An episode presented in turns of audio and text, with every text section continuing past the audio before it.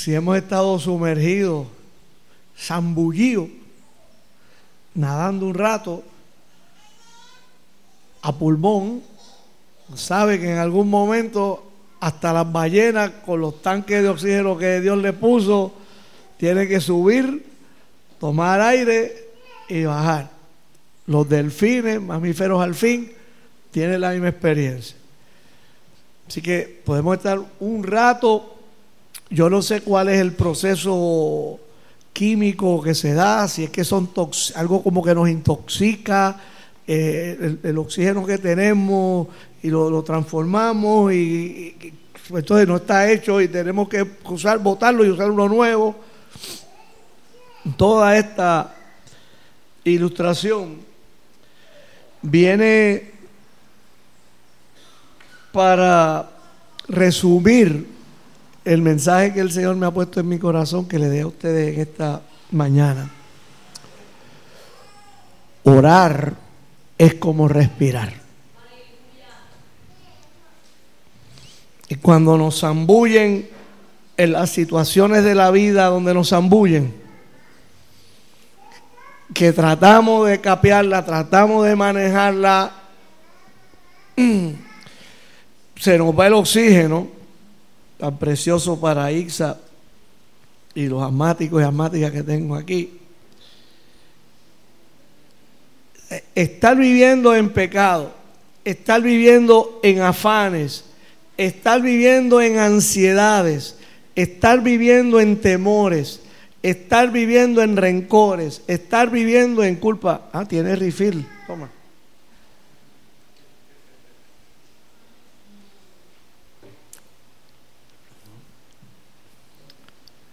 Es estar viviendo sin respirar y es estar viviendo sumergido en el mar profundo.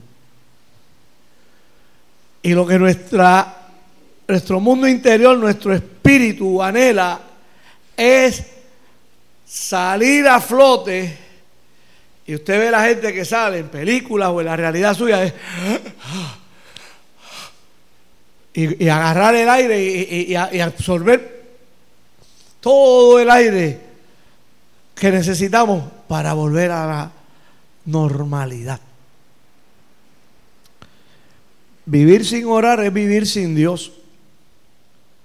Vivir sin orar es ser un ateo práctico, un humanista ateo, un religioso ateo. Todas las religiones del mundo, todas las religiones del mundo, oran. Todas. no hay, eh, eh, la oración es un denominador común en todas las oraciones.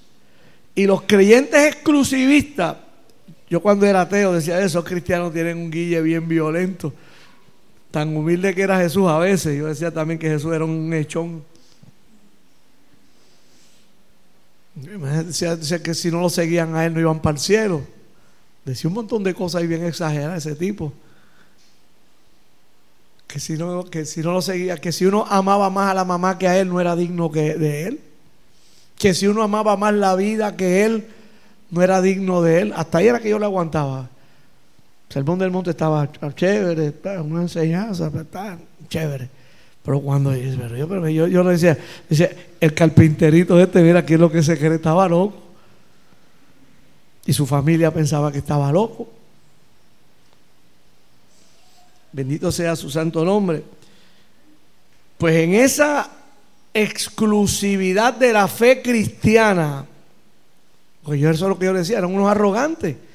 Me decía, ¿y por qué tú dices que los cristianos son unos arrogantes? Oye, porque cierran los ojos, abren la boca y dicen que Dios los escucha. Son bien bravos. Y decía, esa gente es bien brava de verdad. Cierra los ojos, dicen cuatro tonterías y Dios los escuchó. Ajá, ay, qué, qué lindo. ¿Quién se cree esa gente que es? Pues esa gente se cree que es lo que es.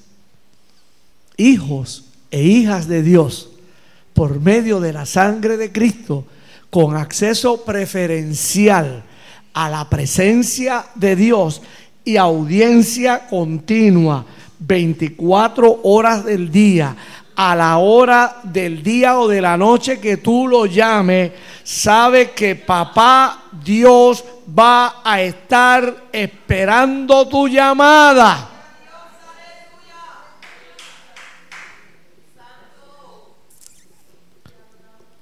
La semana pasada Nietzsche llamó a su mamá muchas veces.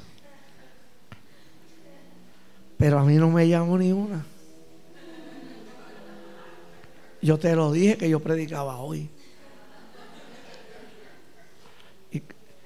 Y, llamó a la mamá y yo le quité el teléfono a su mamá. Oye, negra aprieta, a mí tú no me estás llamando. ¿Qué tú te crees? Que tú no me hace falta condenar.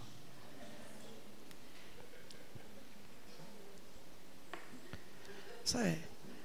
Qué alegría para un padre, a una madre, recibir la llamada de un hijo. Cuando el brocolito llama de Georgia, Susan se goza. ¿Eh? Cuando los muchachos llaman a papá, papá se pone contento. Aunque vengan para darle un fajazo a uno. ¿Sabes? Uno se agacha. Pero siempre uno, tú sabes, ablandan a uno y le ponen una voz ahí, así que uno se derrite. Piensa que Dios hace lo mismo cada vez que tú le llamas. Dios quiere que tú lo llames. Y ahí es ilimitado. Mensaje de texto se vale. Pues, no hay, no hay situación en la que Él se vaya de tu lado. No hay experiencia en la que Él te abandone. Y está tan cerca de ti. Tan cerca como una oración. Cuando yo tengo mis momentos bien difíciles, Créame que tengo mucho. En casa hay una butaca. Y yo le digo, siéntate ahí que yo quiero hablar contigo. Él ya sabe que eso es especial. Yo siéntate aquí. Yo necesito hablar contigo. Yo sé que está en el cielo, yo sé que está en todas partes. Yo lloro en mi cuarto todas las mañanas, oro en mi cuarto todas las noches. Pero cuando la cosa es de emergencia, yo me voy a la sala, siéntate aquí si la situación me agarra en el auto, le digo, yo sé que tú estás ahí, pero siéntate ahí y escúchame. Pues tengo miedo, me pasa esto, tengo esta carga, hay un hermano, hay una hermana que está pasando por lo bien duro y, necesitamos que tú le ayudes, que tú estés. yo no sé quién es la persona más famosa con quien tú has tenido el privilegio de hablar. tú sabes. Pero tú puedes hablar con el creador del universo. No hay presidente, no hay estrella de rock, no hay Eddie Palmieri, los que somos cocolos ortodoxos. No hay cantante, no hay político, no hay religioso, no hay economista. Y tú, amado mío, tú, amada mía, puedes hablar con Él. Y lo más tremendo es, no solo cuando Él te escucha, sino cuando Él te habla, donde te pone ideas en tu mente y dice, contra esto a mí no se me había ocurrido. Es claro, sonso eso se lo trajo él. Oye, yo no había visto eso. Porque va a ver, te va a ver, me va a ver. Eso te lo enseñé yo. Te viene una persona a tu mente. Te viene una persona a tu corazón.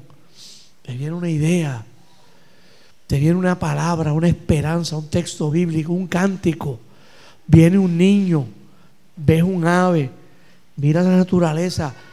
Yo suelo enseñarle a los hermanos cuando las hermanas cuando le dan crisis. En estos días tuvimos una visita de alguien en una crisis y cuando terminamos yo le enseñaba ese cielo precioso de esa noche a la yo no sé qué hora de la madrugada y le decía, mira esas estrellas, mira esa luna que está ahí. Tu Padre Dios la sostiene donde están. Él les puso término. Y están en el lugar donde por su boca encontraron su término. Esta tierra se está moviendo a una velocidad increíble. Nosotros no lo sentimos. El agua no se sale de su sitio. Los ríos no se desbordan.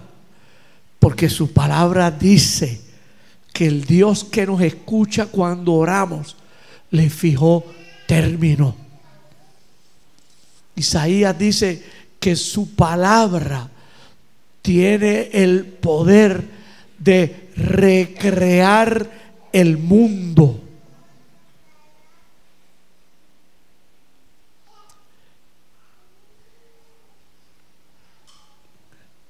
Que mucho tiempo perdemos en la internet, chateando, testeando. Yo no tengo problema con nada de eso. Si usted se mantiene en una actitud de oración Orar para el creyente es como respirar.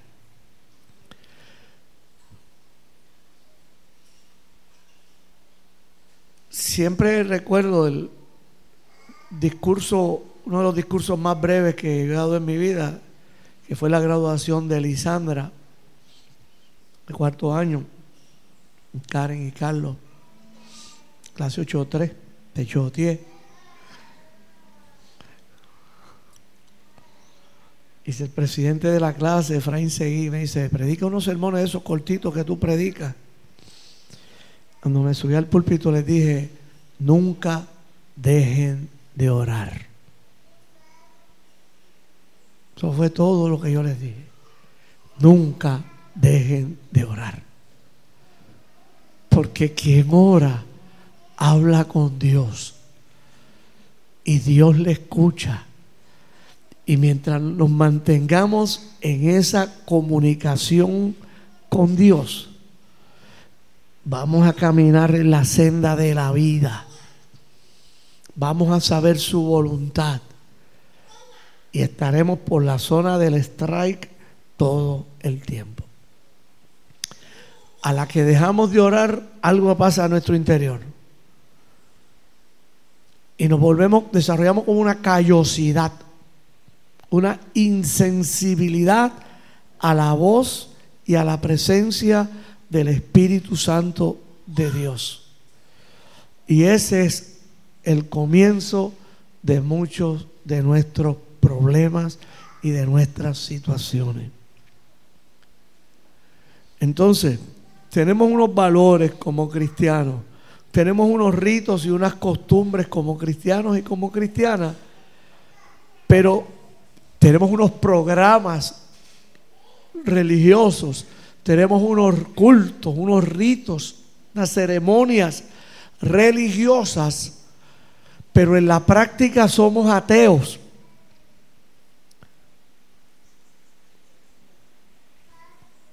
Y eso es un peligro porque entonces creemos que somos salvos por nuestros ritos, por nuestras ofrendas porque toco, porque canto, porque apoyo, porque ayudo, porque se me paran los pelos, porque lloro.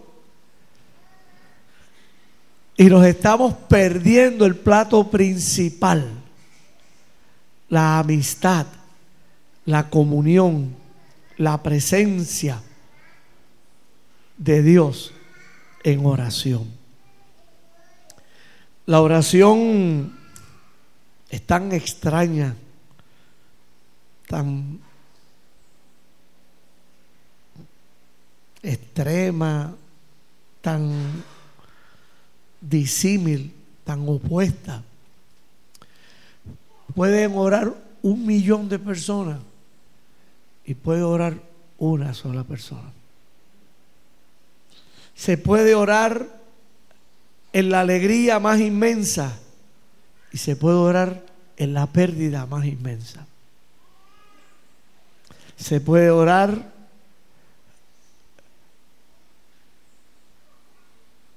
en la angustia, en el éxito, en el fracaso. Se puede orar en libertad, se puede orar en prisión.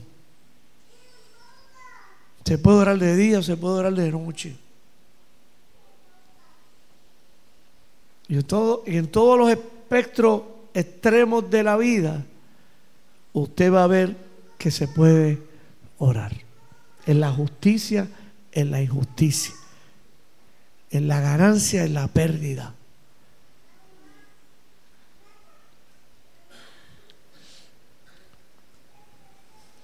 Es lo menos que podemos hacer por nuestros familiares, amigos y por este país, por el mundo, pero a la vez es lo más que podemos hacer también.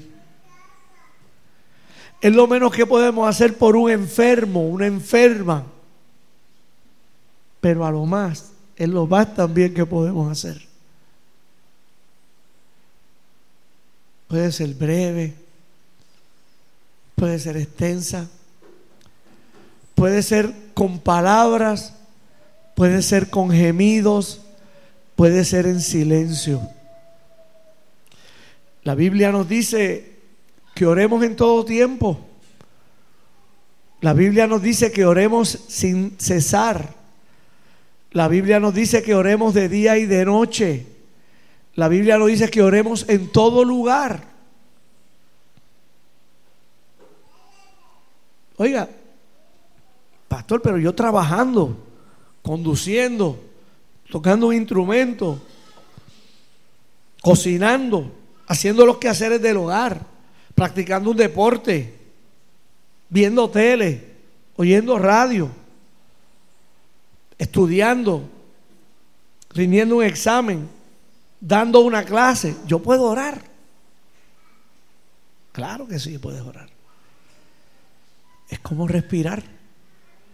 Tú no dejas de respirar para trabajar. Tú no dejas de respirar para comer. Tú no dejas de respirar. Tú no dejas de respirar. Mantengamos una actitud, una práctica, una conducta. Pastor, que estoy bien ajorado mejor razón para orar. Pastor, es que usted no ha visto la agenda del día. Levántate más temprano y ora.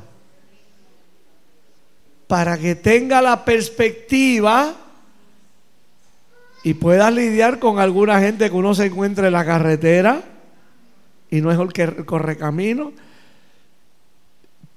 En algunas agencias de gobierno en algunas, en algunas agencias donde se supone que nos den servicio. Usted ora usted...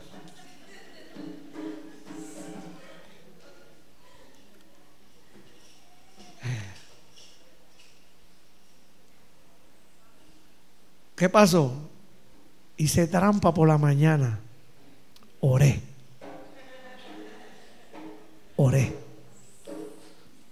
Mi esposa es testigo, yo no toco, yo no uso la bocina del auto. Pero mira, es que tiene prisa. Va más rápido que yo.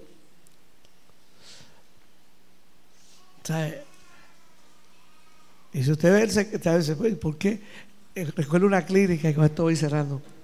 Trabaja en una clínica, 400 adictos, nada más empezaba a verlo como a las cinco y media de la mañana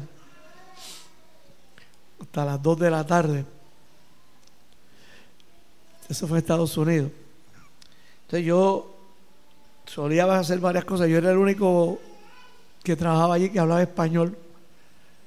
Entonces solía silbar la, la canción del correcamino. O sea, yo entraba cantando eso. Y cuando la cosa de la clínica se ponía difícil, yo empezaba a cantar eso. La gente, la gente que decía que echaba a reír. Me veía cantando eso, tío, silbando, tarareándolo. Tipo está loco. Cuando la cosa se ponía más aguda, cantaba bomba y plena. Entonces yo no entendía lo que estaba cantando. Dice, ¿qué tú cantas? Es música de mi país. Y recuerdo una de ellas, me dice, ¿cómo tú puedes cantar en medio de 400 adictos? Que estaban ahí, pero ya usted, no puede imaginarse eso. Eso es, una cosa terrible. ¿Cómo tú puedes? Tú siempre te estás riendo. Tú siempre estás cantando. Dime el secreto. ¿Qué es lo que tú te metes cuando tú vienes para acá? Yo quiero de eso. Y ella pues no era, yo no tenía, eh, no era mi paciente o mi cliente, no tenía que, estábamos frente a la administradora y, y me dice, llévatela a la oficina y dile. Digo, pero me dice, no, yo te, te, estoy autorizando, su consejero no está, llévatela a la oficina y dile. Y, y, cuando me entrevistaron, me dijeron, tú estás aquí como, como, como consejero en adicciones, tú no estás aquí como ministro. Pero ella me dijo, ve y dile el secreto de tu, el, dile el secreto tuyo.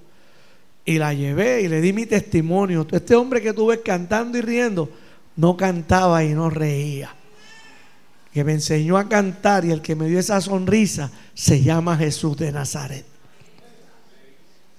Y le, ¿cómo fue eso? Y le conté ella resultó ser hija de un productor de cine. Ella era actriz e hija de un productor de cine. Se convirtió ella a Cristo. Se trajo a su papá a Cristo. El matrimonio de su papá y su mamá tenían fecha para divorcio. Se reconciliaron y hoy tienen un ministerio sirviéndole al Señor. El papá me llamó, me dice, ¿qué fue lo que usted le dijo a mi hija? Le conté el secreto de mi sonrisa y de mi música. Qué privilegio es la oración, hermano. Pero qué arma tan poderosa es la oración. Cuando una de mis hijas se antojó con irse a discotequear, yo le dije, vete. La mamá me dijo, si algo malo le pasa, tú verás que yo no te lo voy a perdonar jamás. Yo le dije, bueno, pues si tú no me perdonas, nos divorciamos. Pues yo no voy a vivir con una mujer que no me no va a perdonar nunca. Dice un cantautor, amor que encierra perdones, mal tiene que terminar si tú no me perdonas, yo no vivo más contigo. Pues yo no voy a estar pagando esa hipoteca hasta que llegue a la edad de morirme. Y le dije, yo creo que es una buena oportunidad de ver si lo que le hemos enseñado en casa funciona o no funciona. Le enviamos al sitio e hicimos trampa. Oramos y en medio de la discoteca tuvo una experiencia con Dios. Oyó la voz de Dios. Y se acabaron las discotecas. ¿Qué pasó? Había un papá y una mamá tramposo que cuando uno no los puede cuidar, que cuando uno no está para velarlas y para velarlos, al que le oramos y le servimos, no cabecea de sueño, no dormita. He aquí, no se adormecerá, ni dormirá el que te cuida y el que te guarda. Los niños tienen que crecer y salir de casa y tienen que enfrentarse a la vida. Y mamá gallina no los puede proteger.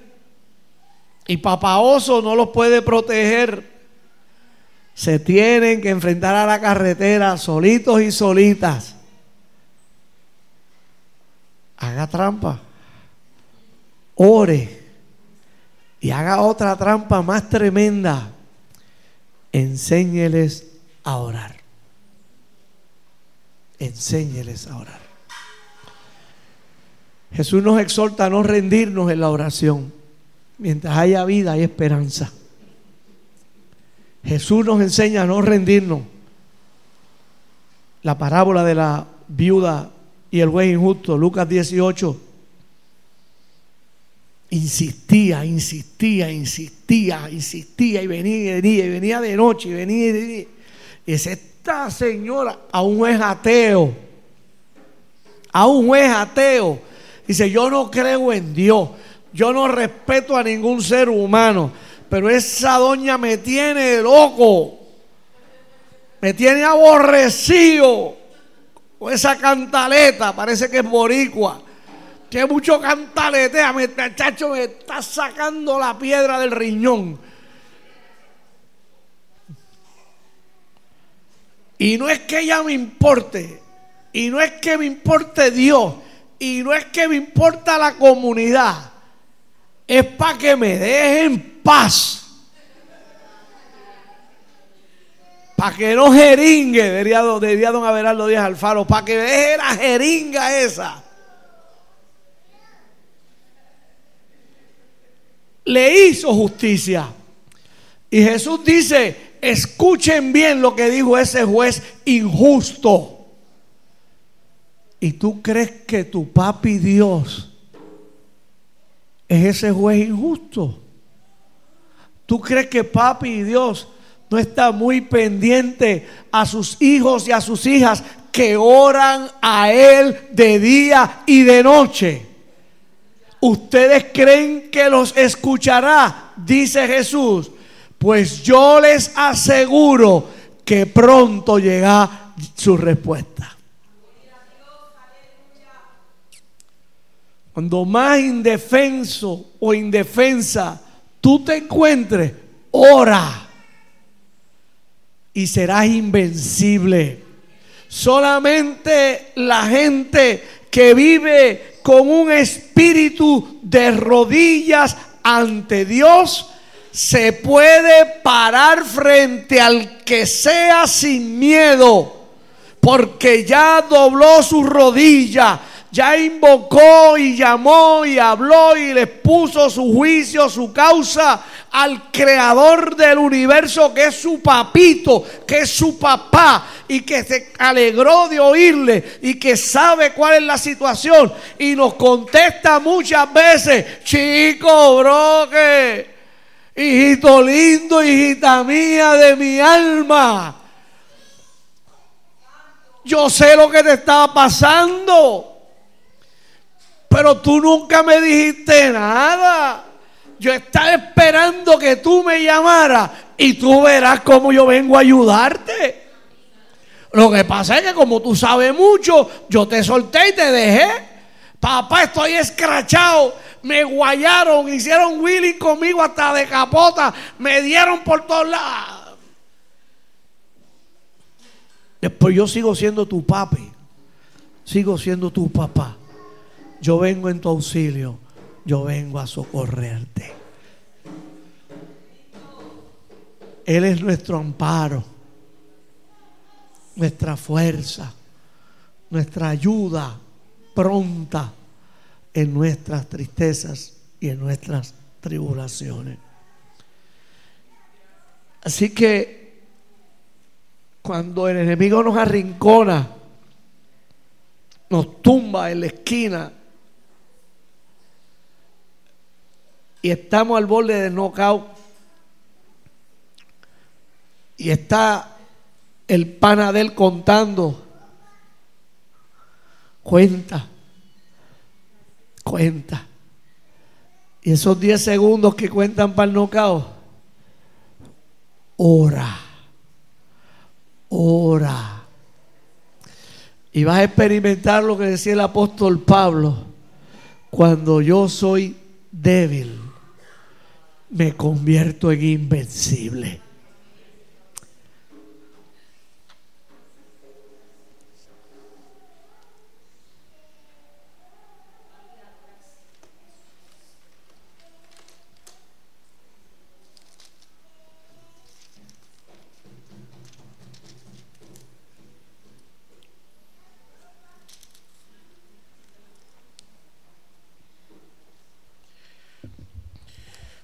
Porque somos vasos de barro,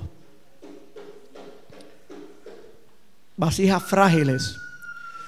Dios ha puesto un tesoro, su espíritu en nosotros y en nosotras, para que la excelencia de ese poder sea de Dios y no de nosotros, que estamos atribulados en todo. Viene el latín tribulum, que es un cilindro con púas que se pasa por encima del trigo para separar el trigo de la paja. Cuando usted dice que está atribulado, es que, que usted siente que lo están moliendo. Que estamos atribulados en todo, pero no estoy angustiado. Que estoy en apuros económico, familiares, de salud, el que sea, de justicia o de injusticia, de estudio, de lo que sea, de relaciones, de familia, de lo que sea. Estoy en apuro, pero no he perdido la esperanza. Estoy siendo perseguido, pero Dios no me ha desamparado. Me han tumbado en la esquina, pero no he sido destruido.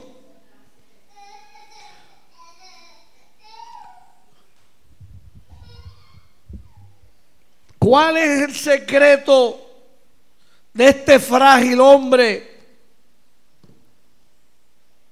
Orar y saberse en manos de quién está. En las manos de su Padre Dios.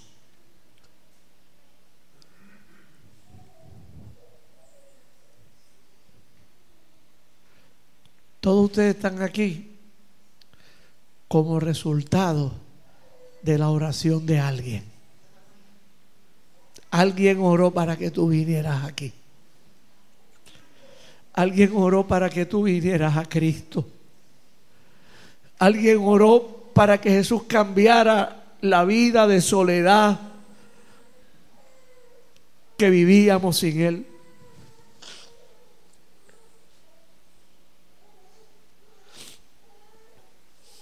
Los que llegaron esta mañana aquí por primera vez, llegaron porque alguien está orando por ustedes. Hay gente orando por ustedes. Subrayo, la oración no cambia las cosas. La oración no cambia a Dios.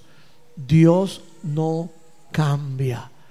La oración cambia a quien hay que cambiar, a mí.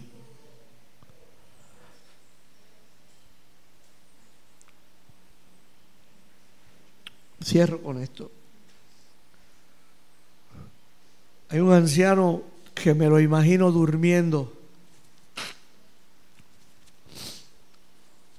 Tiene un muchacho que debe ser un discípulo de él joven para pasarle el batón. Y cuando el muchacho se levanta, primero que el anciano, abre la puerta, las ventanas. sea, rayo, ¿qué es esto? Tenemos el ejército asirio. El imperio más poderoso de este tiempo rodeándonos. Maestro, despiértese. Eliseo, levántese, venga.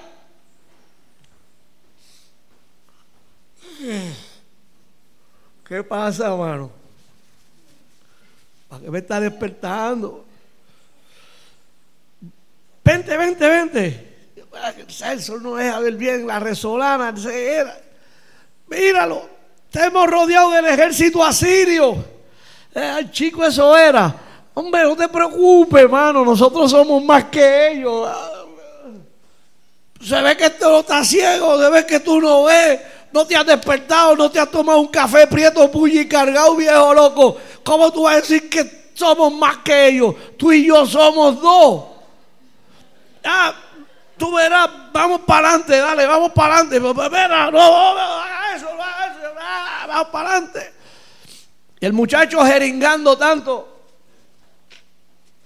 Y el anciano se detiene y dice, Dios, ábrele los ojos a este muchacho para que él vea lo que yo estoy viendo.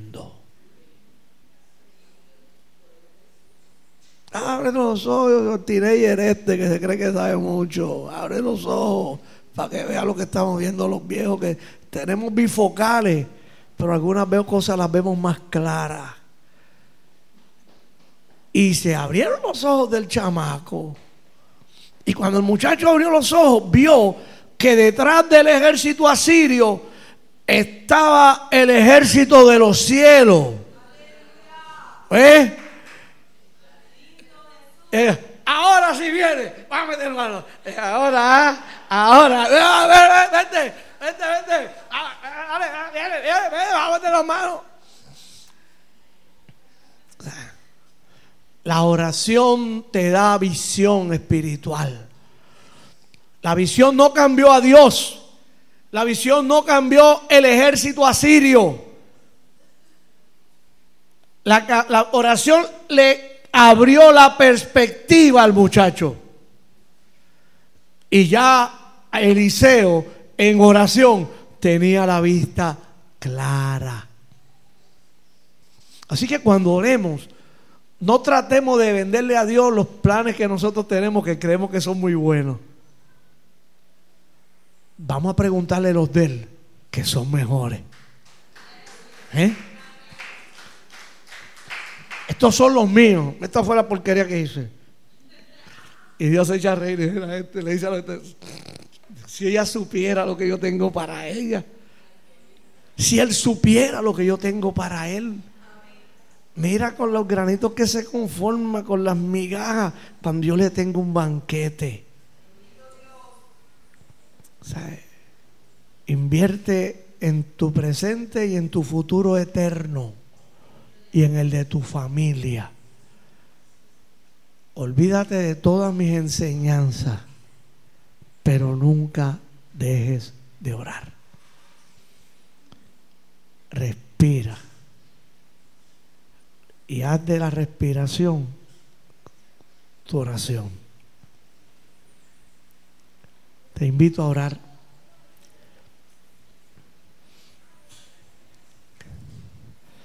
Y órale a Dios desde lo más profundo de tu intimidad. Allí donde solo Él te puede ver. Allí donde no se vale caretas, máscaras. De allá de lo más hondo donde te duele. De allá de lo más hondo de donde te preocupa. De allá de lo más hondo que solamente Él puede ver y solamente Él te entiende. Te invito a orar, iglesia amada, con el corazón, en sintonía con el corazón de Dios, en comunicación diaria con Él.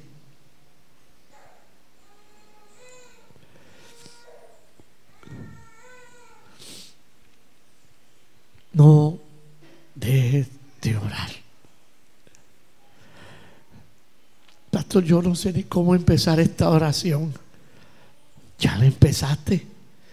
Díselo así. Señor, yo no sé ni cómo empezar esta oración. Hacía tanto tiempo que no hablaba contigo. y escucha su voz que te dice, estaba loco por oír esa llamada. Estaba esperando que me llamaras. Qué bueno que me llamaste. Cuéntame lo que te pasa. Cuéntamelo a mí, lo que te aflige. Cuéntame lo que te asusta. Cuéntame lo que tú crees que te hace falta. Cuéntame, cuéntame, que yo te voy a escuchar. Y yo te voy a atender. Porque te amo. Pero es que yo he sido un hijito terrible. Yo lo sé, te dice él. Yo he sido una nena traviesa. Yo lo sé.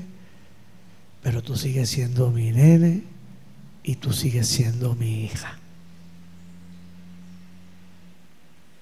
Y yo te sigo amando igual. Solo espero que quieras caminar conmigo. Así que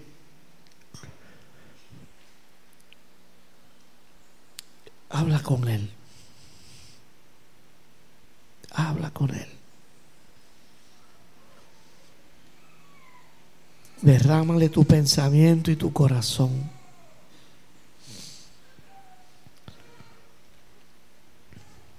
Abre cada cuarto, cada rincón para que Él entre en tu vida. Dale las llaves de los sitios que están cerrados con candado. Donde tú no quieres que nadie entre. Y Él va a entrar. Y va a encender su luz. Y va a limpiar aquel lugar. Y lo va a dejar nuevecito.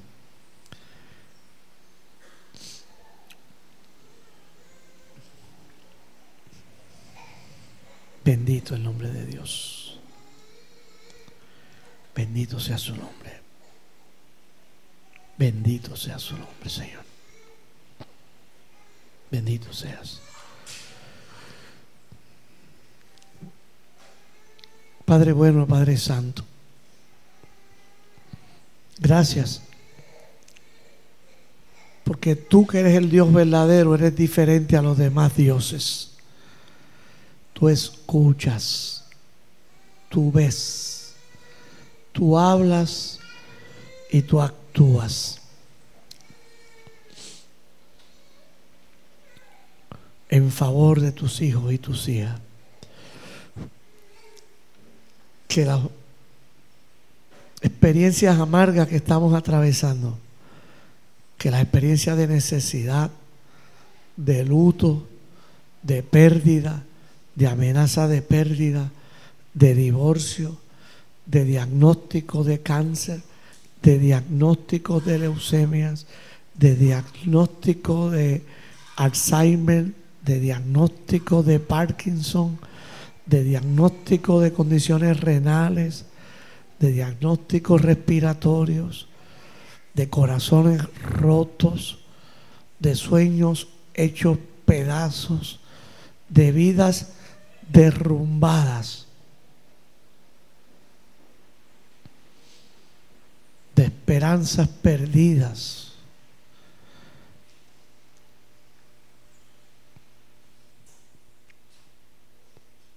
Los traemos a ti.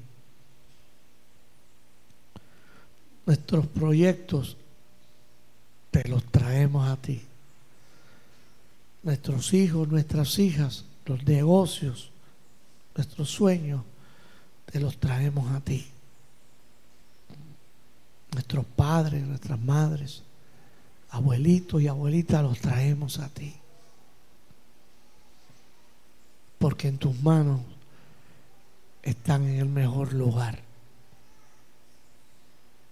Están en el mejor lugar.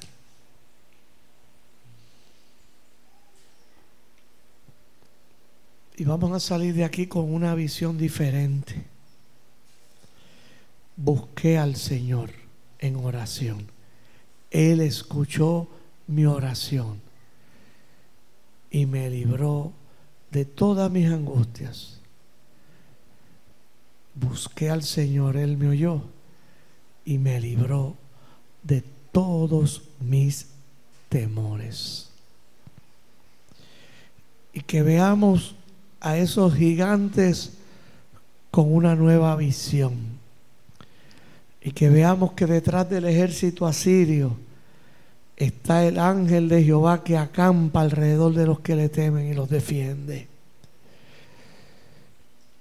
Y que como decía José a sus hermanos, aún las calamidades Dios las usó para bendición propia y bendición a los que me rodean.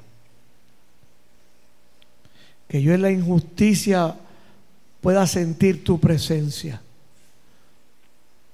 Que en la escasez pueda sentir tu presencia. Que en la muerte, en el luto, en el dolor, pérdida y amenaza de pérdida, diagnóstico, yo pueda experimentar tu presencia. Y si no la puedo experimentar, tú has prometido estar a mi lado. Así que aunque yo no pueda verte, ni tocarte, ni sentirte, tú has prometido que estás y yo te creo. Y por eso, como estás cerquita, no tengo que gritarte. Siéntate al lado mío, porque te necesito. Y la iglesia que me has dado para que la cuide, también te necesita. Y mis brazos son débiles y mi salud también. Pero tú eres el Papá Todopoderoso.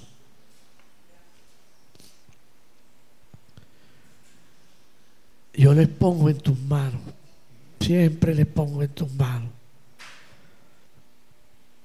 Las mías no son de fiar.